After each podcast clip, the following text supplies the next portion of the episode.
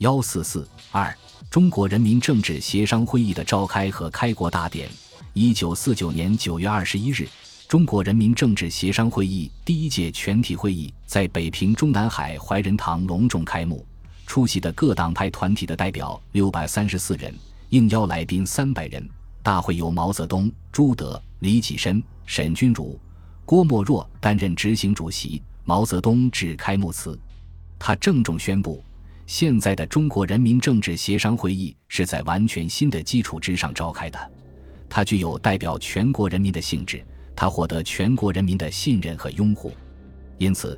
中国人民政治协商会议宣布自己执行全国人民代表大会的职权。他庄严地宣告：“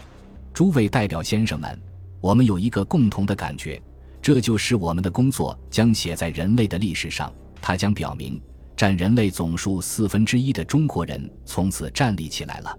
在当天的大会上，刘少奇、宋庆龄、何香凝、张澜、高岗、陈毅、黄炎培、李立三、赛福鼎、张治中、程潜、司徒美堂先后发了言，对人民政协的召开十分兴奋，祝贺新中国的诞生。九月二十二日，周恩来代表第三小组做了。关于中国人民政治协商会议共同纲领草案的起草经过和特点的报告，他指出，新民主主义国家的各阶级在工人阶级领导之下，虽然各阶级的利益和意见仍有不同之处，但是在共同要求上，在主要政策上是能够求得一致的。筹备会通过的共同纲领草案就是一个最明显的证明，而人民民主统一战线内部的不同要求和矛盾。在反帝反封建残余的斗争前面，是可以而且应该得到调节的。他解释了为什么在总纲中没有明确写入向更高级的社会主义和共产主义阶段发展的问题。筹备会讨论中，大家认为这个前途是肯定的、毫无疑问的，但应该经过解释、宣传，特别是实践来证明给全国人民看。只有全国人民在自己的实践中认识到这是唯一的、最好的前途。才会真正承认他，并愿意全心全意为他而奋斗。所以现在暂时不写出来，不是否定他，而是更加郑重地看待他。而且这个纲领中经济的部分里面已经规定，要在实际上保证向这个前途走去。周恩来解释了人民和国民的不同定义。官僚资产阶级和地主阶级在改造成为新人以前，他们不属人民范围。但仍然是中国的一个国民，暂时不给他们享受人民的权利，却需要使他们遵守国民的义务，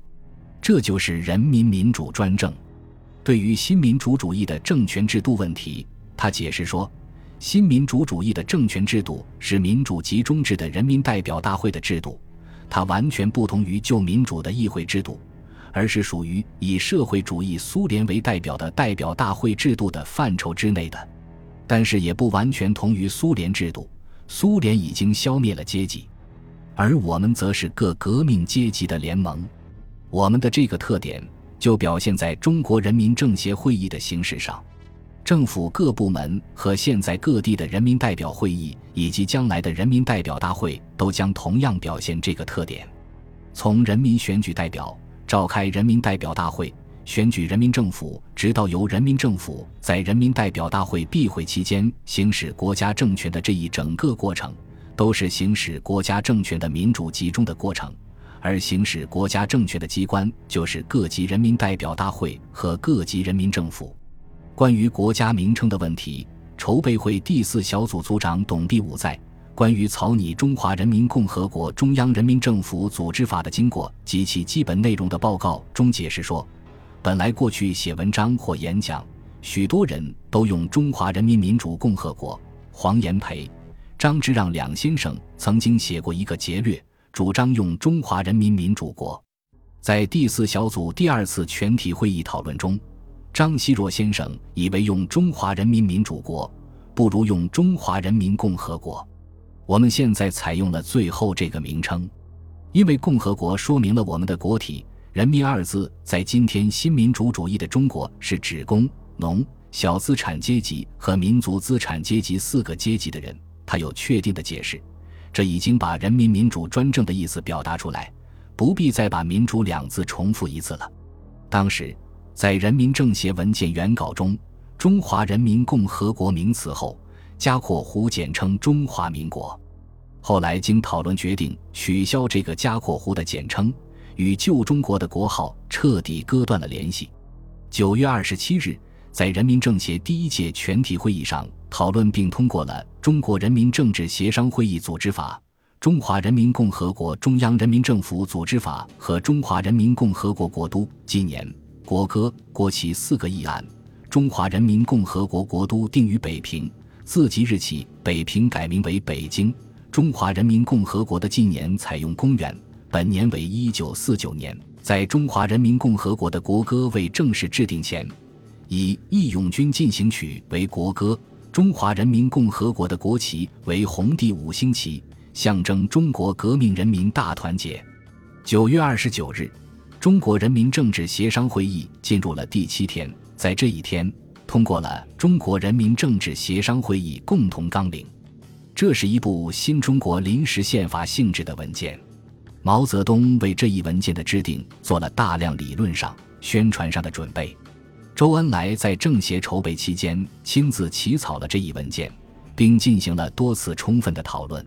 共同纲领在序言部分阐明，中国人民政治协商会议一致同意以新民主主义及人民民主主义为中华人民共和国建国的政治基础，并制定以下的共同纲领：凡参加人民政治协商会议的各单位、各级人民政府和全国人民均应共同遵守。这就以法定的形式否决了旧民主主义，也就是资产阶级民主主义的多党议会民主制度。毛泽东在中共七届二中全会上的总结中说：“人民代表会议制度和党的代表会议制度，我们不采取资产阶级共和国的国会制度，而采取无产阶级共和国的苏维埃制度。代表会议就是苏维埃。”共同纲领第一章为总纲，第一条规定：中华人民共和国为新民主主义及人民民主主义的国家，实行工人阶级领导的。以工农联盟为基础的团结各民主阶级和国内各民族的人民民主专政，反对帝国主义、封建主义和官僚资本主义，为中国的独立、民主、和平、统一和富强而奋斗。